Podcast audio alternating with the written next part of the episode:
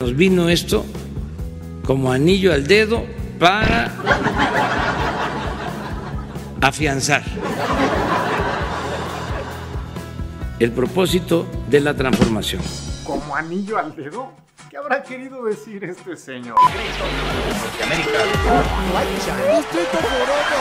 Hola, ¿qué tal amigos? Bienvenidos a Distrito Forever. Yo soy Pepe Forever y hoy vamos a hablar de algo muy interesante, algo muy importante. Hoy, sin pelos en la lengua, es un tema un tanto político, por lo que te invito también a ampliar tu panorama. ¿Como anillo al dedo? ¿Qué habrá querido decir este señor?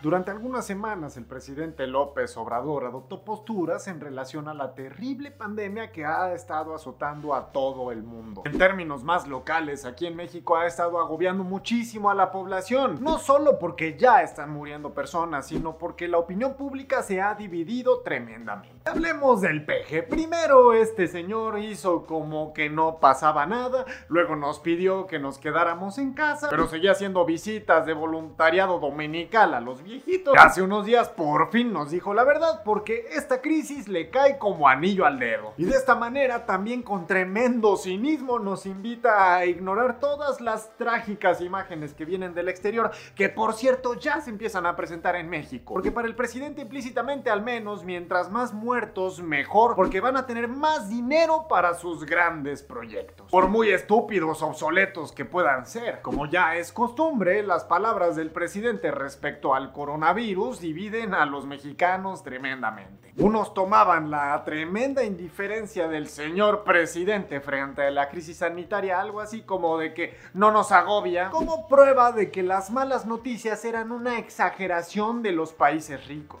Y para otros, con un poquito de más criterio, las actitudes presidenciales eran pura irresponsabilidad ejecutiva. Porque en todo caso solo le inspiraban chistes y chuchufletas, un virus que estaba matando a cientos y ahora miles de personas en todo el mundo. Sí, pero el presidente hizo una declaración el pasado miércoles que reveló exactamente lo que el virus le importa. Le importa un pepino. Afirmó textualmente que la pandemia le cae como anillo al dedo. Sí, pero solo a su proyecto político que todos sabemos muy bien que poco beneficia a la sociedad. Esta frase seguramente dicha al azar pone al descubierto la tremenda insensibilidad con respecto al pueblo mexicano de este señor. La falta de empatía, la arrogancia de este presidente que poco le importan las angustias de las personas, el dolor, la ansiedad, la necesidad, porque si no te mueres del virus te vas a morir de hambre porque te quedaste desempleado, o de los informales que han estado perdiendo a toda su clientela, de las personas que han sido contagiadas y que no saben si van a sobrevivir la crisis. También, por supuesto, de quienes han perdido a sus seres queridos. Agárrense porque se va a poner peor, muchachos. Este señor ve al pueblo como insectos, como pollitos de colores. Ah, pero no fuera la mamá del narcotraficante más peligroso y buscado del mundo entero, porque ahí sí vas y le das abrazos, ¿no? O sea, ¿cómo? ¿Como anillo al dedo? Porque gracias a las previsibles pérdidas humanas y materiales va a construir un tren que ya le costó el presupuesto en educación, un aeropuerto que no funciona y una refinería que en estos tiempos ya es obsoleta. Que independiente a todo eso, a nadie le importa. La única preocupación que tenemos es sobrevivir. Nos vino esto como anillo al dedo para afianzar el propósito de la transformación. Me hace eh, pensar y es posible decir que estamos también viviendo en temporada de sopilotes.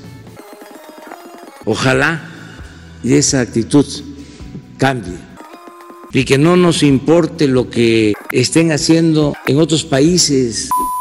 Ni Donald Trump en sus peores momentos es capaz de decir algo como esto. Estas palabras de verdad que dan miedo porque evidencian la desconexión que hay entre el presidente Andrés Manuel López Obrador y todos los mexicanos.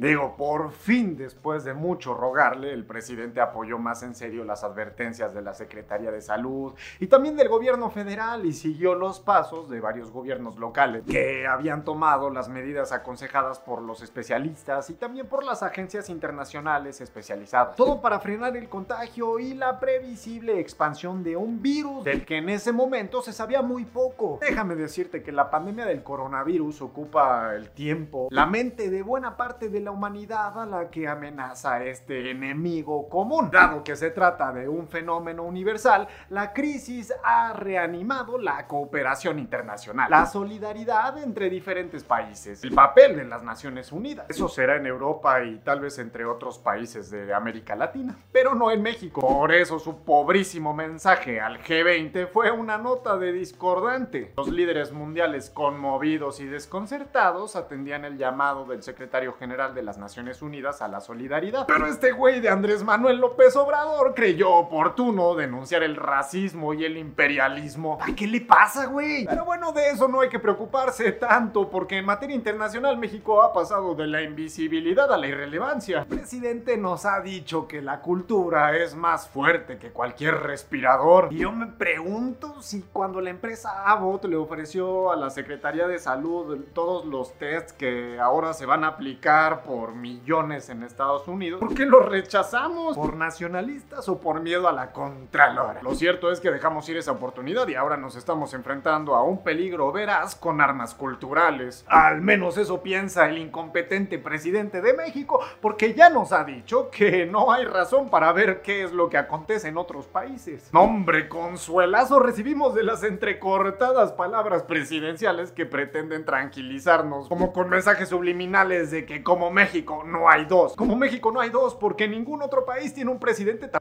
aparte de Venezuela. Y no solo en materia sanitaria somos tan únicos, porque nuestras soluciones a los previsibles problemas de una economía tremendamente paralizada por el virus también son diferentes. Porque si los demás países se han vuelto todos hacia el keynesianismo para atenuar la terrible consecuencia que va a haber de toda esta recesión mundial, nuestro presidente ha advertido que su gobierno no dará un quinto a las empresas privadas. Pero de igual manera, estas no pueden despedir a ningún trabajador aun cuando estén cerradas o inactivas. Y aquellas que no respeten el compromiso moral están bajo amenaza de ser balconeadas, exhibidas ante la opinión pública por ser egoístas y malvadas. Un castigo que parece la versión mexicana de las humillaciones que sufrieron los intelectuales y maestros universitarios chinos durante la revolución cultural. Cuando en aquellos tiempos los paseaban por las calles de Pekín con largas orejas de burro. A eso tenemos que llegar. He llegado a la conclusión de que el presidente no distingue entre el bien y el mal. Me dio la pista su visita a la mamá del Chapo Guzmán, el narcotraficante más grande de la historia mexicana. Para López Obrador, ser rico es un pecado capital y la única diferencia que reconoce en el mundo que lo rodea es la que separa a ricos y a pobres. A partir de esa oposición, ordena su mundo político y construye una etnia muy personal en la que los ricos son representadores del malo y los pobres no cometen ningún crimen, aunque roben y maten con crueldad y sin cuartel. Según este señor, lo hacen por razones sociológicas, no son criminales, son compensaciones justas. Esa interpretación es exclusivamente mexicana porque a nosotros el mundo nos sale sobrando. Por eso también antes de ponernos guantes quirúrgicos o tapabocas, nos veremos el ombligo. Y bueno muchachos, esto fue todo por hoy en Distrito Forever. No olvides darle like, comentar, compartir y seguirnos en todas nuestras redes sociales. Te invito también a no callarte, a alzar la voz ante cualquier situación. Y si tienes algo que decir, por favor déjamelo en los comentarios.